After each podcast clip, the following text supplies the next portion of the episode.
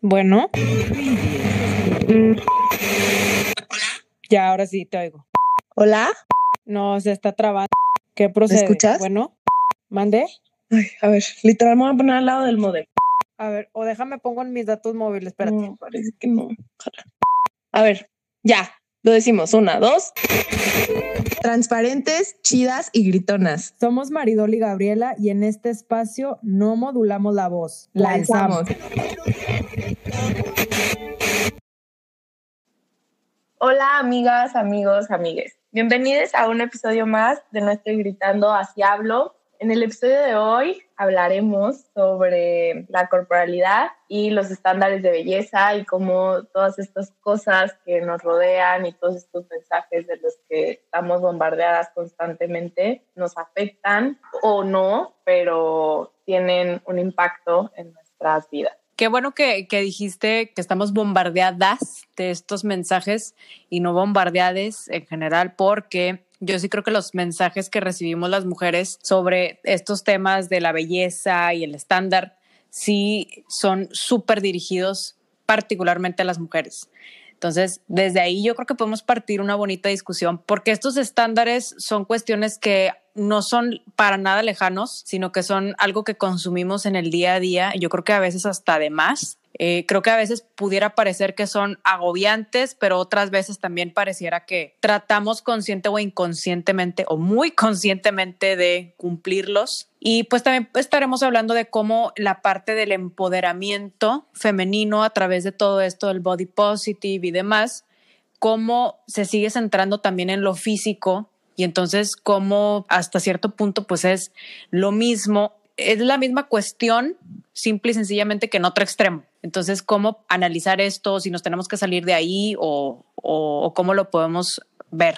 Sí, creo que podríamos comenzar contándoles un poco de dónde nace, de dónde salió esta, esta idea de querer hablar de esto y todo viene de una, bueno, Gaby puede contarlo mejor, de una imagen que vimos. Ah, la, la, de que sale Alejandro Speitzer viendo a Esther Expósito y que la ponen como en un plano de competencia con esta modelo de Victoria's Secret. Exacto. Y bueno. dice como, porque ignora a esta modelo de Victoria's Secret súper famosa con una carrera más amplia que es modelo a eso porque no la voltea a ver ella y tiene toda la atención dirigida a Esther Esposito.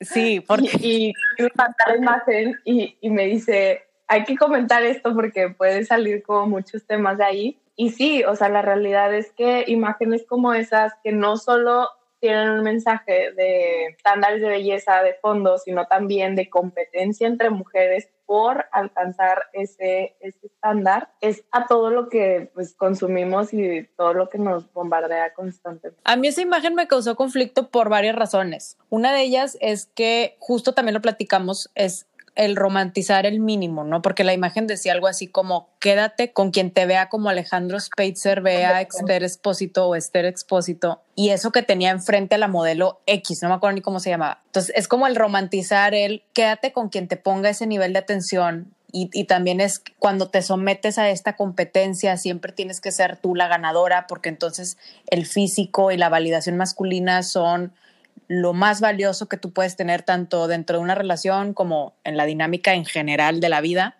Entonces, pues ahí fue como que lo que me causó muchísimo conflicto porque pues imagínate ser Esther Expósito y que justo alguien te esté diciendo de wow, o sea, tu novio se te quedó viendo a ti y no a la modelo de Victoria's Secret. Es como, güey, pues claro, es mi novio, o sea, ¿por qué vamos a estar romantizando ese mínimo de atención, no?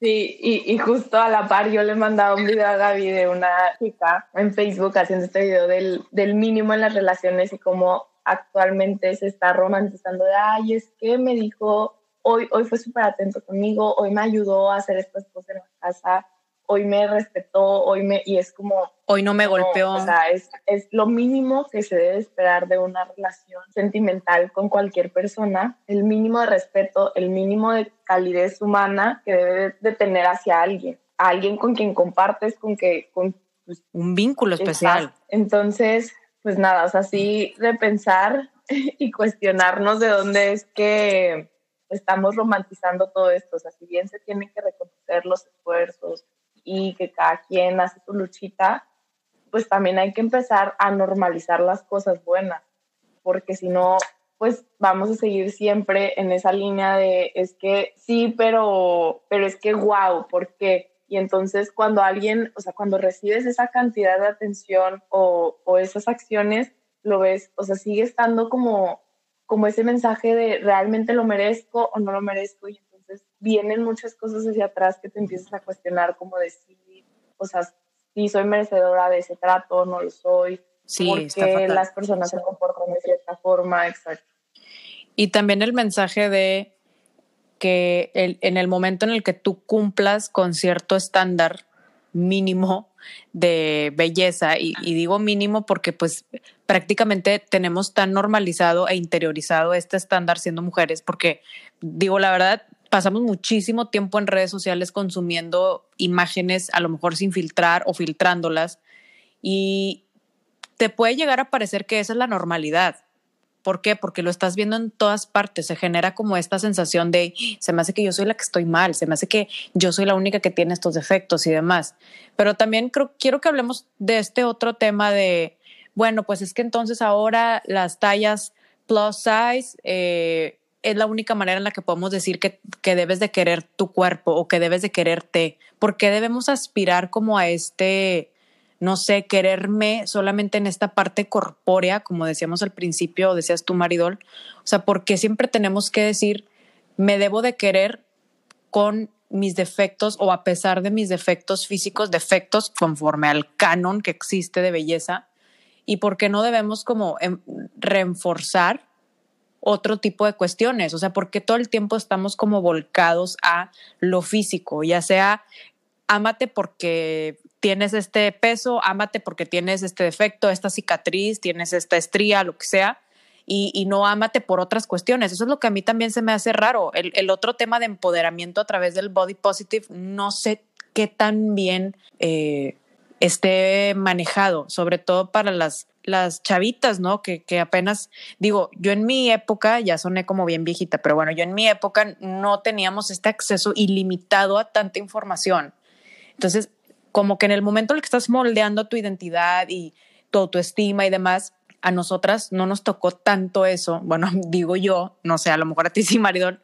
Y ya después, más grande, pues te vas dando cuenta que tienes mucho más acceso a estas redes y, y como que ya tienes cierta madurez para decidir qué ver, qué no ver, qué creer, qué no creer. Y, y bueno, sirve, pero pero entonces, ¿cómo hacemos para, para proteger a estas nuevas generaciones que la verdad sí están completas o no? O sea, o, ese no es el objetivo, o cuál debería ser el objetivo? Pues sí, yo creo que parte de querer ver a todas las personas iguales, o sea, y siempre un poco retomando también lo que mencionaba en el episodio anterior de homogenizar todo y hacer de todo una sola masa, pues lo mismo sucede con el cuerpo. O sea, tú vas a una tienda de ropa y hay un modelo de jeans, o sea, ahorita ya como que tienes mayor variedad y ya como que hay ciertos modelos, o sea, aparte de tallas, tienes que el skinny jean, que el mom's jeans y no sé qué, o sea, como que hay otros cortes de, de pantalones, pero pues era esta idea de todos los cuerpos femeninos o todos los cuerpos masculinos, porque pues también, o sea, la realidad es que solo existían, o sea, solo existía ese binario, tienen esta forma, esta figura. Y entonces cuando no entras en eso, o sea, ahí es en donde todo comienza como a, a, ser incómodo, porque yo me acuerdo muchísimo, algo que yo siempre he batallado toda la vida es que, o sea, los pantalones son un rollo para mí porque me quedan, pues es una talla, me quedan bien de las piernas y de la cintura me quedan súper grandes. O si agarro una talla más chica, no me sube las piernas, o sea, porque tengo las piernas pues muy grandotas y, y, y, seguramente ese, pues sí, me iba a cerrar de la cintura, pero pues ni siquiera me pasó de la cadera. Entonces, y yo veía a otras amigas que nos pesábamos y pesábamos exactamente lo mismo, pero luego cuando tomamos, nos tomábamos las medidas, no medíamos lo mismo. Sí, súper diferente. Y a ellas sí les quedaban y a mis amigas sí les quedaban y era súper incómodo porque pues, no era de, ay, vamos a comprar y vamos todas juntas porque a mí nunca me quedaba la ropa. O por lo menos no como estaba bien visto que te quedara la ropa, pues que te quedaran unos shorts. O sea, a mí se me veían distintos y eso también no sé si para bien o para mal, pero fue algo que mi mamá como que también me metió mucho, como a ti no se te van a ver los shorts de la misma forma que se le van a ver a esa niña y no te van a leer de la misma forma que se le van a ver a tu amiga que tiene otra forma de cuerpo. Entonces, como que desde ahí todo eso nos va, nos va creando una idea de, de nosotras, o sea, no solo de nosotras, sino de, del valor que tenemos, de cómo nos va a leer la gente, de lo que representa poner tu cuerpo en la calle, o sea, salir y que la gente te vea, no sé, o sea, como que vas generando todas estas ideas a la par de que todo el tiempo te están diciendo es que es así, es así, es así, y vas a todos lados, vas a la tienda, ves, eh, no sé, publicidad y te dicen es que la belleza es esta y es en donde comienzas a cuestionarte y a decir, debería de cambiar algo en mí para encajar más en eso qué tanto lo quiero hacer por mí, o sea, lo quiero hacer para yo ser feliz o para encajar en este estándar y que la gente como que me vea más, no normal, pero como bonita, de acuerdo al estándar, como lo común, lo bien visto, no, no sé, o sea, es algo que también es lo que platicábamos ese día, o sea, que te puede generar una dismorfia de ya no sabes ni siquiera tú cómo te percibes a ti misma, o sea, que de plano ya no sabes si, si estás o no estás dentro del estándar. Y pues eso también trae como muchos mensajes mezclados, porque por un lado el tema del body positive está muy bien, igual enfocado en el físico, pero pues lo que te tratan de decir es que todos los cuerpos son válidos, todos los cuerpos son válidos, todos los cuerpos son válidos. Y es, es cierto, pero porque si todos los cuerpos son válidos, nosotros seguimos consumiendo los cuerpos que se ven de cierta manera. Y consumiendo no me refiero como específicamente a trabajo sexual, que ya hablamos de esto en nuestro episodio 2, vayan a escucharlo si no lo han oído, pero eh, a consumo de todo, de publicidad, de ropa, de productos, de cuestiones de belleza, de, de todo. Realmente en todas partes la publicidad que se nos está vendiendo, influencers y lo que sea, siempre es en un estándar de belleza física y las excepciones son las, las personas que no cumplen con ese estándar. Pero la generalidad es pues gente que, que, tiene, que cumple, ¿no? Exactamente ese patrón y esa norma. O sea, son, son mensajes como muy contradictorios y que te pueden llegar a confundir bastante, al grado de generarte esta dismorfia de no saber si, cómo, cómo te percibes tú o cómo te percibe la gente, ¿no? Pues es que sí, sí, totalmente. Y es todo un proceso. O sea, yo he intentado como entrarle a este rollo de querer tu cuerpo como es, o sea, sin, sin querer hacerle modificaciones, etcétera. Y pues tampoco, tampoco es sencillo por, por todo, o sea, como por todo lo que hay alrededor, pero pues también porque te empiezas a cuestionar justamente qué es lo que qué es lo que a ti te, te hace bien y te, o sea, te conviene. No sé, por ejemplo, yo le decía a Gaby, es que yo ahorita hago ejercicio y lo hago más por una, o sea, porque yo quiero verme bien y es algo que me va a hacer sentir bien y porque necesito endorfinas en la vida, más que por decir es que necesito activar mi sangre y estar al 100 y tener rendimiento cardiovascular, o sea, no, no, no, no, es, no es como por un tema tal cual de salud, sino pues sí, o sea, es porque yo quiero que mi cuerpo sea de cierta forma, o sea, aspiro a que haciendo estos ejercicios se vea así, pero es como todo, todo muy entre, o sea, como mezclado, porque no, no necesariamente eso es algo malo. Bueno, y también por cuestiones de salud. Recuerdo que he escuchado muchas opiniones de decir, no, o sea, tampoco normalicemos la obesidad, que también es una cuestión de salud muy mala y negativa, entonces, ¿por qué vamos a estar normalizando la obesidad, que es una enfermedad? Y yo así de, bueno, ok, o sea, no quieras esconder bajo temas de salud tu gordofobia, porque, a ver, una cosa es que todos los cuerpos sean válidos y otra cosa muy diferente es los temas de salud. Entonces, creo que estas cosas, a veces, aunque estén como mezcladas, creo que sí se deben de, de separar porque no es lo mismo. Y como este tema del body positive y decir, bueno, es que estos cuerpos son válidos, no implica que el hecho de que un cuerpo sea válido implica que, bueno, entonces ya todo el mundo deje de buscar su salud y aspirar a tener una salud buena y a no tener sobrepeso tampoco. O sea, creo que no va por ahí el mensaje del body positive, aunque a mí en lo personal el mensaje del body positive no me encanta porque igual volvemos a lo mismo, se sigue centrando primordialmente en el físico y creo que eso mm, va a terminar por explotar, o sea, no es sostenible esta idea. Entiendo que vivimos en un mundo de apariencias. Pero ¿cómo en el físico? Es que no, no termino en... O sea, haz de cuenta, cuando tú... No va a ser la chamba del el tema mental y de que las personas valen más allá de su físico. Según yo, pues no, o sea, parte del body positive es justamente, o sea, ventanear lo normalizada que tenemos la gordofobia. A ver, nadie está diciendo que todo el mundo vaya a ser obeso, pero también hay que ser súper honestos y sinceros. ¿Cuántas personas y no, o sé que también, o sea, hay de los dos lados, así como hay un buen de personas súper delgaditas que se les, mm, o sea, que se les ha podido molestar en su vida por ser personas delgadas, también lo hay de personas que tienen otro peso. O sea, creo que sí, o sea, pues la gente en realidad tendemos a hacer muchísimos comentarios sobre el físico de las demás personas y eso pues en general no está bien.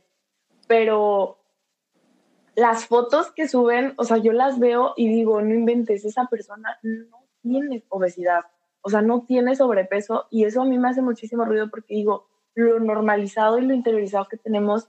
La gordofobia. o sea, el ser flaca, ajá, la gordofobia y el ser flaca y tener el abdomen súper marcado y súper mamada, o sea, pues tampoco va por ahí, o sea, están mostrando a las personas con su cuerpo súper normal, o sea, yo las veo y digo, pues ese es mi cuerpo, la neta, o sea, yo sí me, así como estoy sentada en este momento grabando el podcast, o sea, vieras cómo se me ven las lonjitas, o sea, no, no es como que diga, ay, estoy normalizando la obesidad ni nada por el estilo, no, o sea, todo el mundo en cierto ángulo se te ve. Y eso creo que es lo que se busca, o sea, empezar a hacer publicidad más genuina, o sea, que la gente se se dé cuenta de cómo son las personas en realidad, o sea, dejar de mostrar esta ventana de, ah, todo el tiempo te tienes que ver perfecta y claro. que el abdomen súper plano y marcado y es como, pues no, o sea, eso solo se te da así cuando estás contrayendo. O sea, Bárbara de Regil no tiene el abdomen así todo Por el supuesto que no. Y estoy súper a favor de eso, pero también creo que el body positive lo han utilizado muchísimas marcas o empresas transnacionales, sobre todo de temas de moda y demás, de fast fashion. ¿Por qué? Porque lo que hacen es como lavarle la cara a sus tiendas que realmente y a sus empresas que realmente son súper ultra violatorias de todos los derechos humanos y eh, pues les están tratando de decir, vender esta idea de, fíjense, aquí nosotros aceptamos a todos los cuerpos, pero por otro lado pagamos el salario mínimo o menos del salario mínimo o explotamos a nuestros trabajadores y trabajadoras. Entonces, como que para mí eso se me hace súper hipócrita porque además te venden que el body positive se ve de una forma. ¿Sí me explico? O sea, meten a la, a la mujer que es gorda, pero que es curvy y que es específicamente se le marca cierto tipo de cosas. O sea, como que sigue sin verse tan genuino. Y lo que, y lo que sí se ve muy genuino sigue sin vender, sigue sin consumirse tanto. Entonces, ¿hasta qué punto este concepto de body positive se nos queda como un poco mucho, muy superficial y no, no entramos verdaderamente a, como dices tú, a tener publicidades bien genuinas y no solamente de gordo, flaco, sino de todo, o sea, personas con discapacidad, personas eh, con cicatrices, con defectos, con mil cosas, o sea, no nada más es de gordo flaco, que lamentablemente sí es muy desproporcionado el hecho de que, como dices tú, normalicemos que ser flaco es el estándar y es el ideal, tanto estético como de salud, cuando a veces ni siquiera eh, verte gordo o gorda significa que tienes un problema de salud. Y además, pues e-, ese concepto de gordo ya está súper, o sea, alguien que no cumple el estándar ya es gordo o gorda automáticamente. Y eso es lo que a mí se me hace como mal. Y la gente que dice, no, pues es que no vamos a normalizar el sobrepeso bajo la bandera de salud, pues por supuesto que no, eso es que está escondiendo muy en el fondo su gordofobia. Sí, y eso es algo que también platicábamos en la semana. Y ahí yo no tengo idea de, o sea, sería más bien analizar qué tanto está arraigado a la naturaleza humana social la creación de estereotipos, porque así como se han generado estereotipos de la mujer curvy que está amando su cuerpo de esa forma y lo ama tanto que lo deja ser, pero se sigue viendo de esa forma y si tú amas tu cuerpo pero no se ve así, sigue sin amarlo, lo mismo pasa con, con cualquier otro movimiento y creo que está involucrado intrínsecamente con el capital o sea, con todas estas campañas que se hacen, que siguen siendo de, eh, para obtener un lucro, un claro. beneficio que va a nutrir, exacto, un lucro que va a nutrir a otras, a empresas muy grandes. Y es así que se genera eh, un estereotipo de la mujer feminista, de la mujer activista, de las personas activistas, de la mujer que está súper enamorada de su cuerpo, pero pues lo ama tanto que se sigue viendo de esa forma. Y no hay, pues sí, no hay publicidad para pues, todas las demás personas que, pues yo sí quiero mi cuerpo, pero pues no se ve así, o sea, y, no caigo en ese estándar. Y tampoco sé qué tanta responsabilidad tendrían todas las empresas de representar pues, a todos los cuerpos. Sí, claro, pero también caemos en este otro extremo de estereotipar a la persona que ama su cuerpo. O sea, ¿por qué siempre que vemos a una persona de una talla grande, porque siempre tenemos que decir, ve lo valiente que es, ve lo mucho que se ama. Pues a veces no, no es esto. O sea, ¿y, y por qué siempre tenemos que poner? El meme, el meme de subí mi foto en crop top y me comentaron, ay, quisiera tener la misma confianza que tú. Exacto. O sea, no es de confianza. es por qué querer tu cuerpo y sentirte bien en tu cuerpo siempre también tiene que verse en un estereotipo. O sea, eso también se me hace mal. Por eso es que no estoy tan de acuerdo con el movimiento body positive o no como hasta ahorita lo ha aprovechado el capital, como dices tú, porque creo que 100% es eso. Y por otro lado, también ahorita que tocabas el tema hace ratito de las modificaciones al cuerpo, este es un gran, gran, gran tema, porque tenemos que distinguir hasta qué punto las modificaciones que nos hacemos, porque constantemente estamos alterando nuestro cuerpo. O sea, yo creo que hoy por hoy es, es, una realidad, desde el piercing que te pones, desde el tatuaje que te pones, desde pintarte el pelo, maquillarte, hasta las cirugías y demás, ¿no? ¿Hasta qué punto estas modificaciones son para nosotras o nosotros mismos o para las demás personas? Y como dices tú, esto no tiene que tener una respuesta de 100% son para mí o 100% son para las demás personas. También está el tema de la depilación, de mil cosas, ¿no? Sí, o sea, el tema de las modificaciones en tu cuerpo, hasta qué punto podemos decir nosotras y desde qué autoridad moral tú le puedes decir a otra persona, es que tú te estás modificando el cuerpo porque entonces quieres cumplir con un canon de belleza y entonces eres menos feminista o todo lo que estás haciendo es para adaptarte a una sociedad y le quieres dar el gusto a la validación masculina. Y ahí yo es donde hago mi reflexión y digo, bueno, también si tú lo que buscas genuinamente es la validación masculina o la validación externa, ¿quién soy yo para juzgarte? O sea, si eso a ti te empodera como a quien le empodera la desnudez, como a quien le empodera ser discreto o discreta, como a quien le empodera lo que le empodere. O sea, ¿quién soy yo para decirte que lo estás haciendo mal simple y sencillamente por replicar un patrón? A mí, desde el punto de vista personal, a mí los estándares de belleza me agobian. Por supuesto que no te voy a decir que estoy desvinculada de ellos y que soy una ermitaña y vivo sin redes sociales y vivo sin comunicarme con el espacio exterior. Por supuesto que no, pero a mí me agobian. O sea, a mí sí me agobian. ¿Por qué? Porque te hacen querer seguir eh, buscando desesperadamente llegar a esa perfección y a esa validación masculina. A lo mejor en mi caso, en otros casos será otro tipo de validación, pero siempre esta validación de soy bonita, soy esto, soy lo otro y a lo mejor es algo que, que ahí ya es en detrimento tuyo, pero yo creo que si genuinamente tú haces las modificaciones que quieras hacerle a tu cuerpo por una razón del tipo que sea, pues yo tampoco soy quien para juzgarte, me explico. Sí, claro. A mí particularmente el tema con los estándares de belleza es de dónde vienen y quién, o sea, quién dijo, de verdad, quién dijo que eso que está ahí es bonito.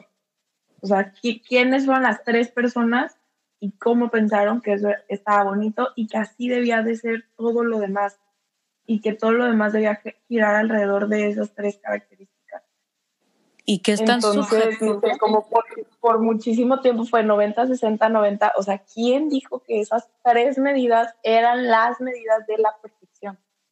Entonces, y, y justo, o sea, como, como lo, lo que tú dices, la validación, que a mí me agobia mucho porque como mujer que, intento deconstruirme, es algo que, que, está ahí constantemente, el necesitas, o sea, necesitas estar todo el tiempo alerta, pero tampoco te puedes dejar eh, caer, o sea, a ti misma. O sea, a mí hay cosas que me gustan que no voy a dejar de hacer. O sea, si yo quiero verme de cierta forma que yo no quiero dejar de hacer por no tener esa validación de cómo se debe ver una mujer deconstruida bonita. O sea, y es como, ah, es que las mujeres deconstruidas bonitas pues se ven eh, de cierto tipo de cabello y pues no utilizan esa ropa porque pues ya están deconstruidas y eso no se ve en una mujer eh, feminista, pues eso se ve mal. Entonces, como que siguen, o sea, se siguen replicando muchísimo estos discursos que en realidad lo que hacen es pues coartar la libertad de, de todas las mujeres, o sea, sigue estando sumisa a un estándar que si bien, o sea, o son estándares de belleza o son estándares del movimiento feminista que te imponen de que tienes que ver así. O sea, si no es por un lado, es por el otro. Exacto. Pero siempre es como, es la que presión. No estoy dando la, estoy dando la talla, ajá, y ahí es donde yo, yo me siento muy agobiada, o sea, es como de, es que debería de estar amando mi cuerpo, pero no lo estoy amando y me siento mal. Y luego Y- me y la siento mal culpa. por, por no, o sea, y, y, y, es por todos lados, por todos lados, y es bien, o sea, es como muy agotador. Yo, hay una experiencia particular que, que, que yo he vivido, que desde que yo me incorporé, por así decirlo, a la fuerza laboral, al mercado laboral, pues yo sentía que tenía como que esconder mi feminidad, mi feminidad en mis términos, tenía que esconderla, tenía que guardarla en una cajita y tenía que vestirme de cierto modo para mostrar cierta sobriedad y entonces que la gente te tome en serio, porque mujer, entonces tienes que demostrar al doble o al triple tu capacidad, porque de entrada pues no la van a creer y te lo van a tomar a chiste y te lo van a tomar a broma. Entonces, a mí en lo particular sí me pasó que tuve que como envolverme en este personaje que yo misma había creado, desapegándome un poco de mi estilo particular. Y entonces dices, ¿por qué? Porque tengo que ceder, no ponerme este escote, esta falda, este pantalón pegado porque me van a acosar, porque me van a decir, porque no me van a tomar en serio.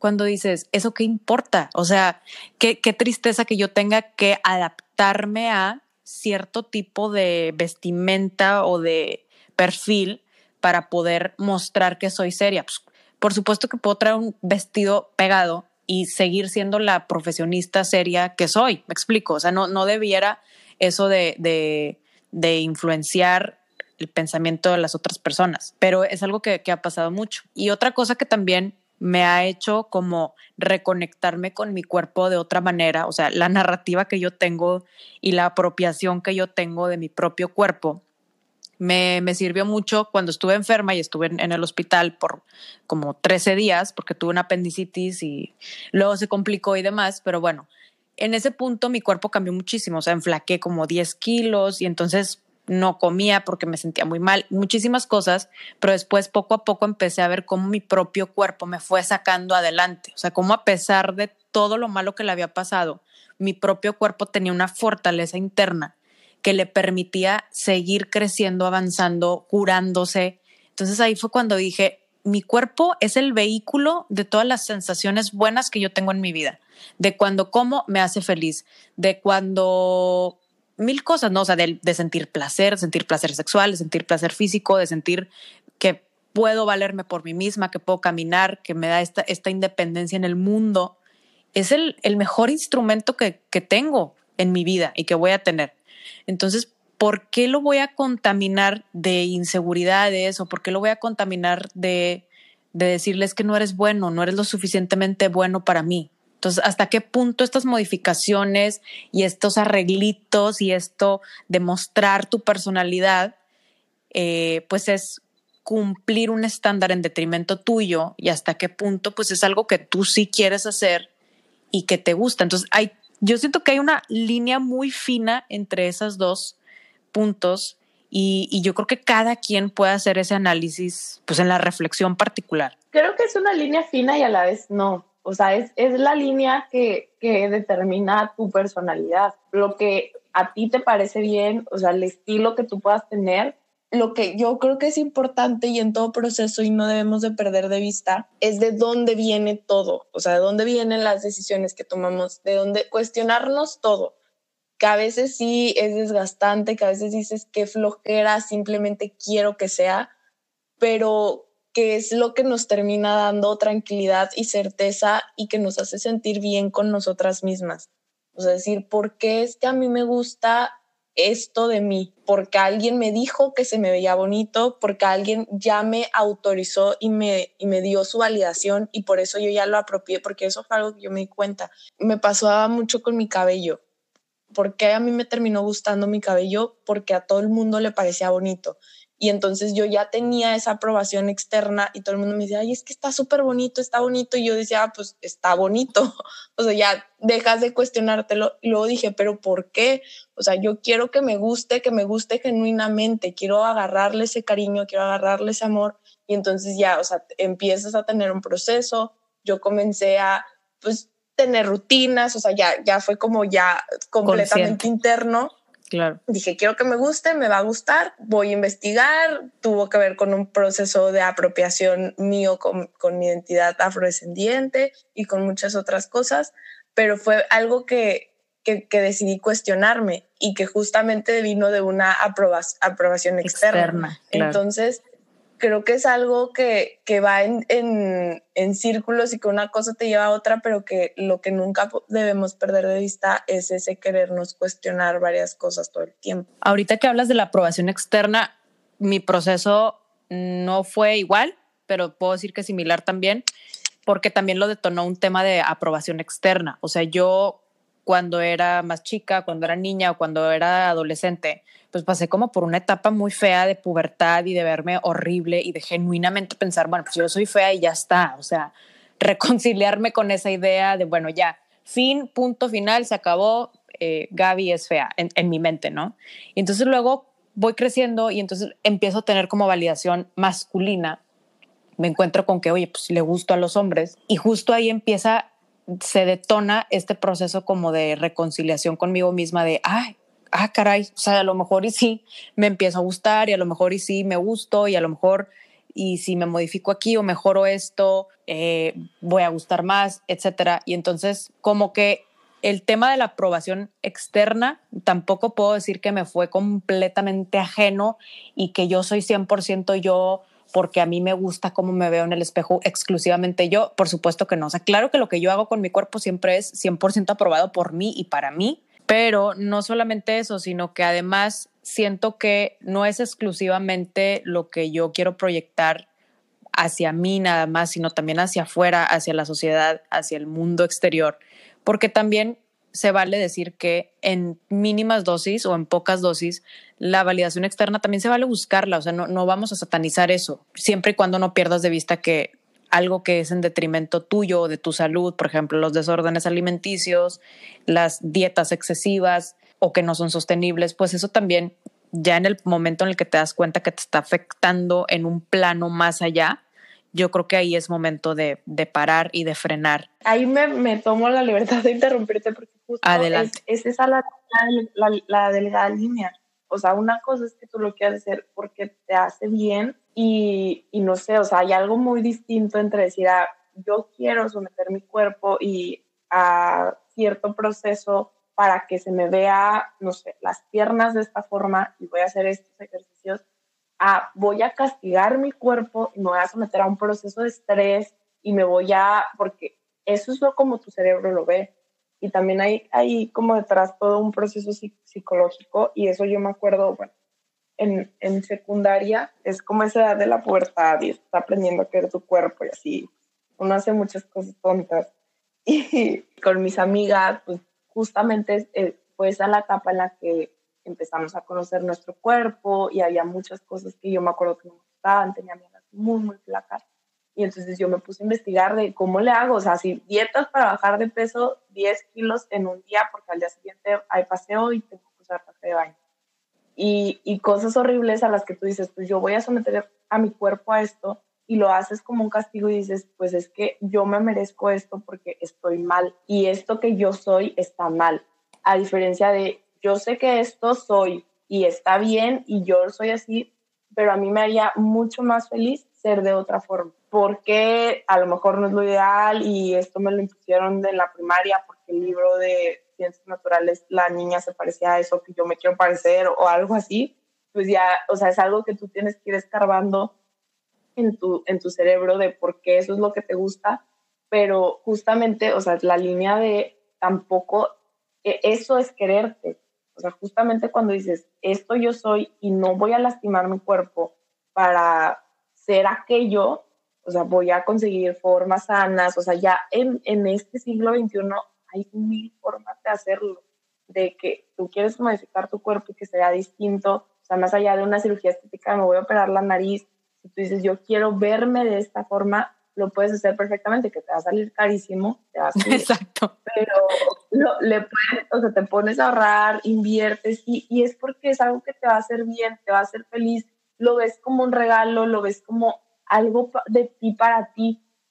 Y creo que, o, o, no sé si yo lo estoy viendo como en todo en un mundo muy feliz y la narrativa y todo, pero sí creo que, que el, el, significado es distinto a no, no quiero mi cuerpo y tanto no lo quiero que lo voy a someter a esto. Creo sí. que a lo mejor por ahí va más la narrativa del body positive y ahí sí podría como coincidir con el movimiento y decir que eso es parte de, de, aceptar todos los cuerpos y decir todos los cuerpos son válidos.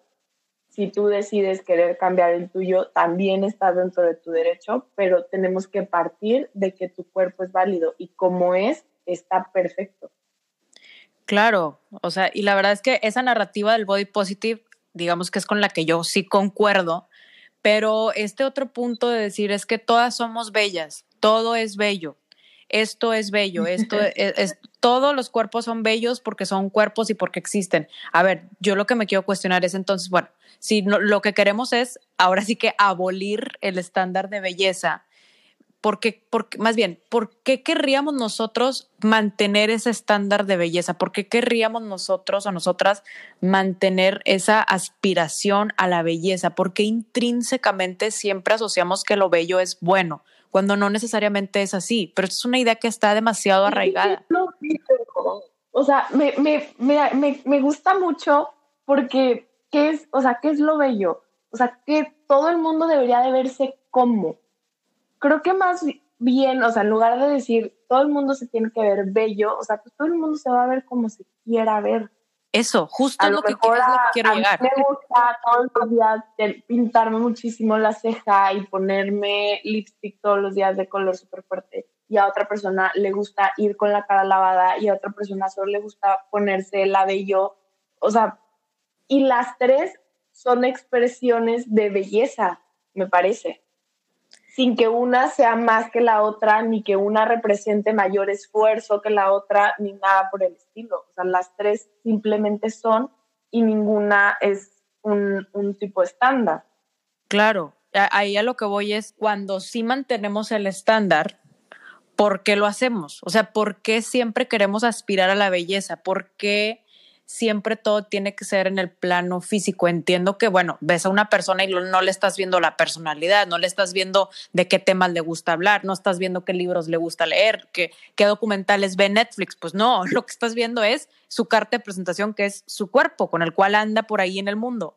Y, y en esta parte, pues entiendo que vivimos en ese sentido, en un mundo de apariencias, nos guste o no. Pero porque siempre tenemos que asignarle un valor superior a la belleza por encima de muchísimas otras cosas. porque queremos desesperadamente aspirar a la belleza? Y no estoy diciendo yo no lo hago, no estoy diciendo está bien o está mal, simple y sencillamente como es. Para mí yo me quedo en, de este podcast con esa reflexión, porque siempre deseamos aspirar a ser bellos o bellas? ¿Cuál es el valor intrínseco que le damos? Más allá del consumo excesivo, más allá de la validación masculina o femenina, más allá de todo eso, realmente pues de belleza no vives. O sea, me explico, o sea, no te despiertas y, ay, soy Kendall Jenner, no tengo ningún problema porque pues ya soy bella. Me explico, o sea, si fuera así, pues claro, qué padrísimo. Más bien, ¿por qué no aspiramos a otras cuestiones? En mi mente, mucho más prioritarias, la salud mental, por ejemplo, porque si tienes salud mental, seas bella, seas horrible, conforme a los estándares, seas lo que seas, pues eres feliz, pero también es un poco un privilegio de clase ver, hablar de salud mental aquí. Porque igual, igual y también tendríamos que, que, intentar hacer como una mini definición de belleza. O sea, belleza como lo estético. Claro. ¿Cómo? Sí, Porque, claro. O sea, para mí, o sea yo, yo sigo pensando y veo a alguien y de las primeras cosas que yo veo a alguien, por ejemplo, es el tema de higiene. O sea, para esas cosas yo puedo ser bien, bien picky y, ajá, o sea, deja tú la salud mental y todo, o sea, de primera, o sea, de, primera mano tú ves a alguien y te das cuenta de algo en su apariencia física, que es una persona que no tiene todas las condiciones de higiene, eso es algo que a mí me va a hacer dar medio pasito hacia atrás, porque, o sea, ya ahorita no. Que es natural y está bien, pero que también... O igual no, porque hay personas a las que les, o sea, está abajo en su escala de diversas cosas que ven de, de, primera mano en la apariencia física de alguien. Es la realidad, o sea, sí, sí he conocido a gente que, que no es de sus primeras como impresiones. No sé, o sea, yo, yo de las cosas que me llevaría a este podcast, sí sería cuestionarnos todo. ¿De dónde viene esa, esa necesidad y, y ese anhelo de querer aspirar a eso? ¿Quiénes nos lo han impuesto y cómo a lo largo de nuestra vida hemos intentado replicarlo todo el tiempo? Si eso es realmente lo que nos hace feliz y si la respuesta de verdad, o sea, es, no o no lo sé, tener la libertad de experimentar y decir, hoy quiero hacer otro tipo de belleza para mí y voy a hacer todo distinto a ver si me gusta. Sí, claro, aquí en, de belleza estábamos hablando de, de lo visualmente estético. No estábamos hablando de la belleza del alma ni la belleza del corazón, ni de, ni de la belleza de la personalidad, sí, definitivo. Y claro, yo también la reflexión que me llevo de este podcast es, creo que sí me quedé con más dudas que respuestas, espero, esperamos que todos ustedes también, pero sí, o sea, analizar hasta qué punto el estándar de lo estéticamente bueno, bonito, bello, es algo que satisface o es algo que debiera ser o no nuestra prioridad y también de dónde viene eso, ¿no? ¿Quién nos está tratando de vender eso? Y pues también cuestionarnos, o sea, no, no estamos mal por querer aspirar a eso, simple y sencillamente es por qué, por qué tan desesperadamente lo hacemos. Sí, estoy casi segura que la respuesta, y como siempre, y no es que marido la loca del capitalismo, pero va a estar relacionada con el capital, te lo juro, porque ahorita lo pienso y digo, claro, en, en, las, en los grupos de mujeres afro en los que yo estoy, ha comenzado como toda esta ola de algo que se llama el método Curly. ¿El método y qué? Es un método Curly. Ah, ok. Es un método para, para peinarte. Okay. O sea, porque pues es un rollo, la verdad, el cabello chino sí requiere muchísimo, o sea, como otro tipo de tratamiento y sí es como bastante, puede llegar a ser bastante complejo dependiendo de tu cabello. Pero se han hecho estos grupos para literal lucrar con el cabello de las mujeres afrodescendientes. O sea, de yo te voy a vender esta crema carísima de París y te va a dejar los chinos súper definidos cuando hay otras cremas y lo único que tienes que hacer es secarte el cabello con otra, o sea, con una camiseta de algodón en lugar de secártelo con la toalla con la que te secas cuerpo. O dependiendo de tu cabello, ponerte más crema para peinar que aceites o empezar a usar gel. O sea, como que hay muchos tips y que no tiene tanto que ver con comprarte este producto libre de sulfato, libre de parabeno y libre de mil ochenta mil cosas que es carísimo de París y que yo te voy a vender porque te va a dejar el cabello así, bajo este estándar de belleza que te tiene que ver tu cabello de esta forma y cómpralo para verte así. Entonces, yo creo que sí, o sea, pues sí, es, es este lucrar con, con una inseguridad colectiva. Colectiva, desde, que, desde que vas creciendo de pues siempre duda de ti, de tu cuerpo, de tus capacidades y de todo, y tu complemento lo vas a poder adquirir por 30 pesos. Entonces, en tanto siempre tengas, esa, eh, siempre tengas esa duda de a lo mejor no está suficientemente bonito mi cabello, vas a quererte hacer mil cosas que te van a permitir verte de, esa forma. Y ahorita retomo lo que yo misma decía de, pues, si va a salir carísimo operarte el abdomen y ponerte baby bottom, pero justamente vas a poder aspirar y vas a tener esa tranquilidad de, ah, ahora sí ya lo logré y sí, te hace sentir un poquito mejor, pero es ese, como que ese intercambio de inseguridad por seguridad del, del dinero para caer en esta cajita, de en este estándar. Sí, hasta qué punto te compras la seguridad, que igual también pasa con la salud mental, ¿no? Pero en otro ámbito, pero igual, o sea, pues sí, hasta qué punto existe toda una industria que se beneficia y lucra con esto que tú llamas la inseguridad colectiva, que me fascina el concepto porque es muy cierto. Pero por otro lado, hasta qué punto puedes lidiar también con la culpa de sé que soy víctima de mis circunstancias y que soy víctima de, de este tema estructural de la industria capitalista que nos está queriendo vender este estándar, pero de todos modos yo conscientemente lo elijo. No sé, es, es algo que también lo dejamos ahí sobre la mesa. Qué fuerte. sí, pues hasta qué punto lo tienes tan introyectado o hasta qué punto pues no. Pero bueno, amigues, esperamos que este episodio haya traído muchísima conversación, les haya traído mucho. Buenísimo poder, poder dialogar sobre este episodio más. O sea, que nos comenten en las publicaciones que vamos a estar haciendo de Instagram cuáles son sus opiniones sobre todos estos temas que tocamos, eh, las preguntas que dejamos ahí abiertas al aire para, para retomarlo, igual hacer una parte 2 que pueda ser como más aterrizada, poder platicar con, con, los comentarios que nos dejen y construir estas, estas nuevas ideas sobre los estándares de belleza y qué tanto deben o no deben y cómo nos afectan en la, en la cotidianidad. Perfectísimo, me encanta. Pues bueno, ojalá que les haya gustado mucho este episodio. A nosotras nos gustó muchísimo hacerlo para ustedes. Y pues síganos en todas nuestras redes sociales, arroba no estoy gritando. Les queremos mucho. Bye. Bye.